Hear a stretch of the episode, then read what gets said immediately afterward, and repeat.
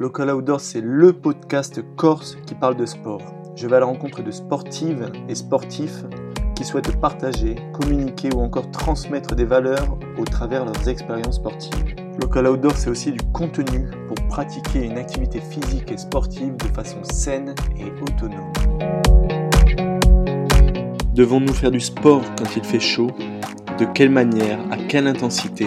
Y a-t-il des risques? Ou peut-être même des bénéfices? Antoine Lenné, spécialiste de course à pied et coach avec le coaching du coureur, nous explique tout ce qu'il faut savoir sur le sport et la chaleur. Euh, du coup, là, on est ici pour parler sur l'entraînement et l'acclimatation à la chaleur. Donc, euh, pourquoi s'acclimater à la chaleur? Alors, salut Valentin. Euh, pourquoi s'acclimater à la chaleur? Donc ça va être quelque chose de très important en ce moment parce que la chaleur va vraiment jouer sur nos performances. On a, on a vu là il y a eu énormément d'écrits et d'études scientifiques dessus. Euh, la chaleur, comme tout le monde le sait, va, va, diminuer la performance. Par exemple, vous, couriez, vous courez un 10 km en 40 minutes, vous le faites en pleine chaleur, euh, il y a de grandes chances que vous allez courir beaucoup moins vite ou même devoir euh, abandonner ou avoir des problèmes spécifiques. Donc, on a montré que on pouvait s'acclimater à la chaleur et qu'il finalement il fallait s'acclimater à la chaleur pour être efficace le jour de sa compétition et même limiter les risques euh, pour la santé du jour de la compétition où finalement il fait très chaud et euh, on part et euh, on va beaucoup trop vite, la température centrale monte trop et là il peut se passer des choses vraiment gravissimes pour le corps. Donc l'acclimatation à la chaleur c'est très bien pour la performance mais pour la santé aussi. D'accord. Quels sont les effets bénéfiques sur la performance de l'acclimatation à la chaleur? Alors, s'acclimater à la chaleur, dans un premier temps, ça va être déjà de prendre, euh, par exemple, vous avez votre compétition euh, deux semaines, donc euh, deux semaines avant, de vous mettre dans le chaud. Donc de toute façon, il n'y a pas 10 000 solutions. C'est d'aller s'entraîner en heure chaude, les plus chaudes de la journée. et ça va, faut, faut s'entraîner. On dit souvent qu'au bout de 10 jours, en s'entraînant tous les jours à la chaleur, en pleine chaleur, au bout de 10 jours, tous les athlètes, enfin n'importe qui, sera acclimaté à la chaleur. Après, euh, pour certains, euh, ils vont être directement acclimatés, d'autres, ça va durer 4 jours. Bon, bref, ça, c'est un, individuel. Mais au bout de 10 jours, on peut commencer à dire que tous les athlètes sont acclimatés à la chaleur. Euh, Est-ce qu'il y a des, précautions à prendre du coup quand on fait ce Alors, oui, exercice? Les précautions à, prendre, déjà, ça va être les. C'est comme tout, il faut être très progressif. Imaginez que aller s'entraîner sous 30, 35 degrés à midi, euh, au début, euh, si vous faites, euh, vous faites une PMA, une VMA, enfin de l'intensité, ça va pas être drôle du tout. Donc au début, on va s'entraîner 30 minutes, très tranquille. Donc j'aime à dire en intensité 2, donc le petit blabla run. et déjà, on regarde ce qui se passe. Vous allez voir qu'au début, le, on a beaucoup de mal à suer la sueur, elle a du mal, on a du mal à... en fait, comme si le, corps faisait une petite rétention, on a, du, on a beaucoup de mal à transpirer. Euh, le, ce, qui est facile à voir aussi euh, quand on n'est pas acclimaté, on va prendre le t-shirt après et euh, il va être plein de traces blanches. Donc ça montre qu'on a perdu énormément de sels minéraux. L'effort, nous on, travaille là-dessus, c'est sur le, ressenti d'effort, donc le RPE. On va voir que sur un effort de 30 minutes à, à intensité 2, euh, il est quasiment deux à trois fois plus supérieur à, ce qu'on a d'habitude. Donc euh, tout ça veut dire que oui, là, euh, on est dans, dans, le besoin de s'adapter. Ensuite, progressivement, donc sur 4-5 jours, on va faire que de l'intensité, du volume, mais on n'est pas obligé d'aller faire énormément. Déjà, une heure, on va déjà créer beaucoup de choses pour le corps de bénéfique. Et, et après 4-5 jours où on a fait que de la basse intensité, c'est comme pour l'altitude en fait. Euh, on va pouvoir commencer à intégrer des séances un petit peu plus, euh, un petit peu plus intensives pour, euh, pour voir comment le corps réagit. donc, Est-ce qu'il y a un intérêt à s'entraîner avec le cardio?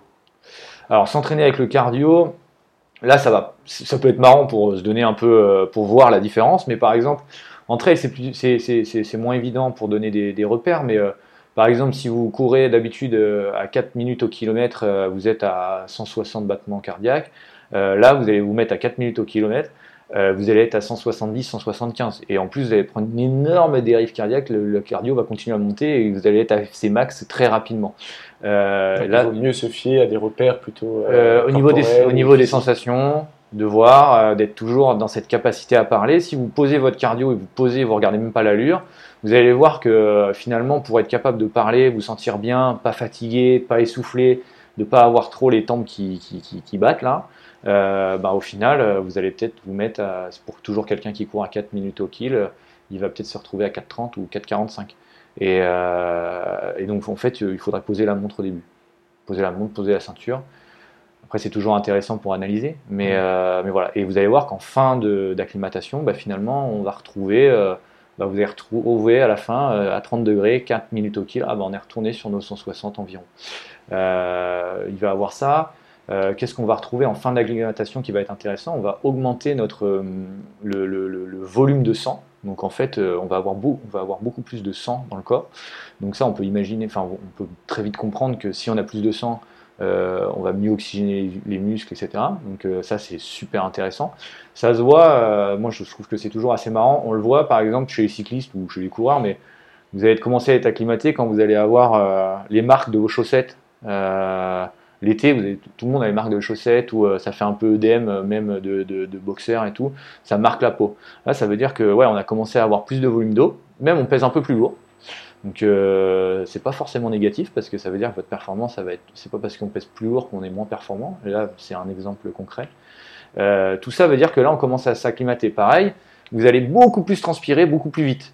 Et ça, c'est pas négatif, c'est juste que, bah, en fait, la, grande problématique de la chaleur, c'est qu'on fait monter la température centrale du corps, et ça, c'est vraiment très problématique. Le corps ne peut pas gérer une température centrale qui monte trop.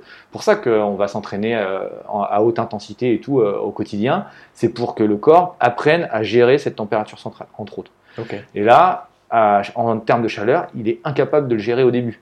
Donc, si la température centrale monte, monte, monte, monte, monte, et qu'on n'est pas capable de la gérer, euh, qu'est-ce qui va se passer? Eh ben, il va se passer des choses pas drôles, comme on peut des fois le voir, euh, malheureusement, euh, on commence à le voir, c'est les coups de chaleur, ce qui peut entraîner des choses gravissimes, des rhabdomyolyses, des gens qui tombent dans le coma, qui sont ensuite emmenés et qui peuvent faire des choses, bah, on peut perdre un rein, on peut, faire enfin, on peut même faire des infarctus.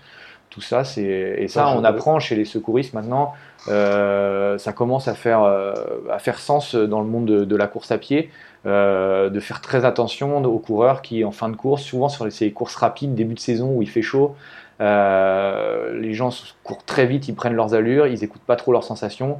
Et en fait, au final, à 300 mètres de la ligne ou 400 mètres de la ligne, ils tombent, ou euh, ils arrivent et ils tombent. Ils font, et en fait, une des raisons, c'est qu'en fait, ils, sont, ils, ont, ils ont beaucoup trop chaud et que le, le, ils ont, a le, cerveau et le corps a réussi à aller jusqu'à la ligne, mais au final, euh, il est trop chaud, donc bah, il se met en rade. Et euh, là, il faut absolument, le premier, la première chose qu'il faut faire, c'est de refroidir le corps. Déjà, juste en le refroidissant, on peut lui sauver la vie. Et euh, faites attention en course de voir les gens qui, qui, titubent un peu, ou vous leur posez des questions, ils répondent pas à leur prénom, machin. Euh, tout ça, c'est des signes qui montrent que euh, ouais, là, la personne, elle va vraiment pas bien et qu'il va peut-être falloir qu'elle se mette à l'ombre quand même. Donc, euh, l'acclimatation à la chaleur, comme je disais, c'est pas juste une question de performance, c'est aussi une question de santé. Que quand on va aller se préparer une, une épreuve où il va faire 30 degrés, bah, qu'on soit adapté à tout ça. Quoi. si le corps s'adapte au stand avec plus de volume de sang, c'est qu'il y a des raisons. Ok. Si par contre on est amené, on a fait toute on a notre, course qui est prévue dans le sud le début du mois de juillet, mais on a fait toute notre prépa à Londres parce qu'on habite là-bas, on travaille là-bas. Euh, on n'a pas fait cette acclimatation à la chaleur. Euh, qu'est-ce qui peut nous arriver? Alors déjà, on l'a pas fait. Euh, ça, c'est parce que soit on n'a pas fait attention ou on le savait pas, mais on peut s'acclimater à la chaleur. Il suffit d'aller en salle de gym, vous vous mettez sur votre tapis de course, mmh. vous allez voir que là, vous pouvez vous acclimater à la chaleur. Euh, mais toujours de la même façon, attention, hein, c'est, c'est, va pas falloir commencer à faire l'intensité non plus, c'est exactement même, le même protocole. Euh, on peut, euh, pour les, le home trainer, ça marche très bien, vous enlevez le ventilo et puis vous buvez pas pendant les 45 minutes de home trainer. Vous hydratez avant surtout, vous commencez bien hydraté, mais ensuite pendant tout le temps de, du travail sur home trainer ou sur votre tapis, vous hydratez pas, comme ça vous allez vraiment aller chercher, pousser. Le... En fait, c'est un stress du corps, c'est comme l'entraînement, c'est d'aller stresser son corps pour qu'il crée de l'adaptation, pour ensuite être plus performant derrière. Donc, euh, on n'est pas obligé de rééquilibrer à chaque fois les pertes euh, avant et après. Non, bah si après oui, après oui, mais pendant, on peut aller jouer au début en tout cas pour essayer d'accélérer cette acclimatation.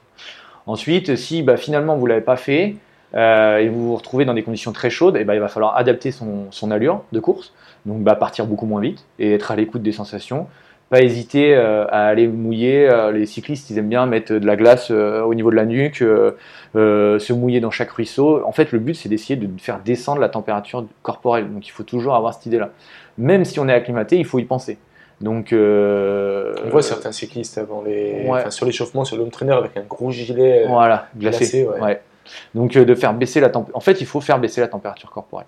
Donc, mais idéalement, rien ne remplace une, bonne acclimatation. Si vous voulez faire une performance, rien ne remplace euh, l'acclimatation. Ensuite, pour euh, vous emmener vraiment vers cette acclimatation, ce qui est top, ce qu'on est en train de montrer, c'est que, par exemple, euh, pour tous les trailers en Corse, on ne peut pas trop aller s'entraîner en haute altitude.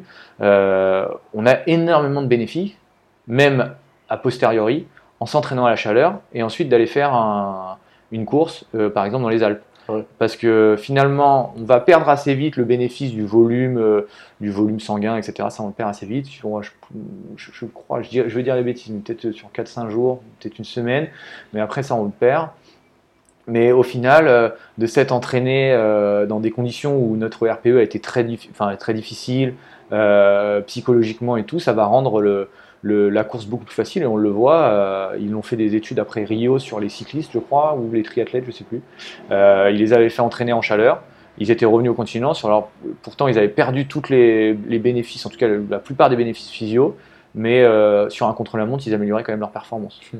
En cachant les signes de watts, etc., on leur disait bon bah voilà, juste au RPE, vous, vous roulez, et en fait sur, euh, sur un entraînement égal par rapport à avant, ils amélioraient leur, euh, leur performance juste en ayant, en ayant fait, euh, je crois que c'était trois semaines en acclimatation à chaleur. Donc finalement, ça a d'énormes bénéfices. On ne peut pas aller s'entraîner en altitude, et bah, pourquoi pas aller s'entraîner en chaleur? Et, et, ça va aussi nous aider sur des performances sur température neutre. Est-ce qu'il y a un gain si j'ai une course en hiver de m'entraîner en chaleur et après d'aller faire ma course euh, en hiver. Ouais. Ouais, bah c'est ce que je ce que je te dis, ouais, c'est ça. Ouais. en gros, c'est exactement c'est exactement ça, d'aller euh, de se préparer pour aller créer euh, toutes ces adaptations. Et puis, pas créé de stress le fait d'être allé en chaleur. Ah bah si, on va créer forcément on va créer un stress. Donc si on s'est adapté, alors forcément si tu décides d'aller en chaleur, euh, tu ton, ta course, euh, telle date, tu décides de faire deux semaines juste avant en chaleur et tu mets direct que de, la, que de l'intensité, oui, ça va être un stress beaucoup trop gros et tu vas être complètement fatigué euh, le jour de ta course. Mais si c'est bien amené avec une période d'acclimatation, de, de progressivité sur 4-5 jours, plus après de l'intensité pour retrouver une semaine à peu près comme si tu, tu ferais la, comme si tu étais en température neutre, tu reviens et bah euh, ouais, ça va ça va être utile sur ta performance en terrain neutre. Enfin, en tout cas dans le froid où euh, tu, tu vas être beaucoup plus euh, beaucoup plus fort. Enfin beaucoup plus fort. Du coup, faut je, ne pourrais pas dire le nombre de pourcentages sur la performance, mais en tout cas, ils ont montré que ouais, c'était mieux. Quoi. Ok. Faut-il s'entraîner pour toi à la, chaleur? Pour moi, ça me semble essentiel. Déjà, juste pour éviter ces problèmes, ces gros risques sur la santé que peut faire une course en pleine chaleur alors qu'on n'est pas préparé. Euh, on a quand même du mal en course, euh, on s'entend à, se gérer, euh, surtout sur des courses rapides, on veut se donner à fond, et on en oublie des fois le fait qu'il fait très chaud. Mm. Donc moi, pour ça, c'est déjà c'est essentiel, et en plus pour tous les gains dont je viens de citer, oui, c'est primordial, mais après, c'est pas à prendre à la légère, c'est un protocole à mettre en place. Il faut bien être à l'écoute de sa fatigue et tout ça. C'est sûr qu'au début, ce que j'entends souvent, c'est ouais, mais je peux pas m'entraîner pareil que si j'allais m'entraîner euh, dans température plus fraîche le matin. Euh, ouais, enfin bon, euh, en 45 minutes en chaleur, on va créer beaucoup, on va créer, on un stress qui est tellement important que les capacités physio et puis les améliorations sur l'entraînement sont très importantes et très intéressantes. Alors que d'aller, si tu veux vraiment éviter ça et d'aller t'entraîner à 5 heures du matin pour éviter la chaleur, finalement tu viens manger sur ton sommeil. Je trouve que ça n'a pas grand intérêt. tu es mieux à faire moins plus doucement à midi mm. et dormir que euh, de vouloir y aller très tôt le matin pour éviter ça, puis faire un gros entraînement où au final, euh, bah, c'est un stress finalement encore plus énorme et en plus tu t'adaptes pas à la chaleur. Tu vas avoir chaud toute la journée, de toute façon. Tu, tu vas avoir chaud toute la journée. Ou alors tu vas t'entraîner le soir, tu t'es pris toute ta journée et tout, t'es fatigué, puis tu veux aller voir un soir super tard à la frontale. Bah, je pense que dans la cohérence, c'est beaucoup plus simple d'y aller entre midi et deux, de se faire quelque chose 40-45 minutes déjà. Il se passe plein de choses et plein de choses intéressantes. Après, c'est sûr que si vous n'avez pas l'habitude et que vous faites votre 10 x 400 à, midi euh, le 5 août euh, à Ajaccio, et que vous l'avez jamais fait d'avant et que c'est la première fois que vous allez en pleine chaleur, euh, ouais, ça va pas être drôle, quoi. Et c'est peut-être pas très intelligent. Mais si vous y allez progressivement, dites-vous que, ouais, en 45 minutes, même cool, bah, au final, vu que il fait chaud et que le corps il est obligé, à créer énormément de stress, euh, c'est super bénéfique. Donc euh, moi je pense faites-le. Après c'est toujours la même chose. Il faut s'entraîner là un petit peu tous les jours, donc pas forcément beaucoup, mais un petit peu tous les jours pour avoir cette, euh, ces bénéfices. Ok, super, merci. Et eh bah ben, de rien, Valentin. Avec plaisir. Merci pour cette écoute, j'espère que cet épisode vous a plu. Si c'est le cas, je vous invite à rejoindre ma communauté en vous abonnant à ma page Spotify et Instagram dans la description.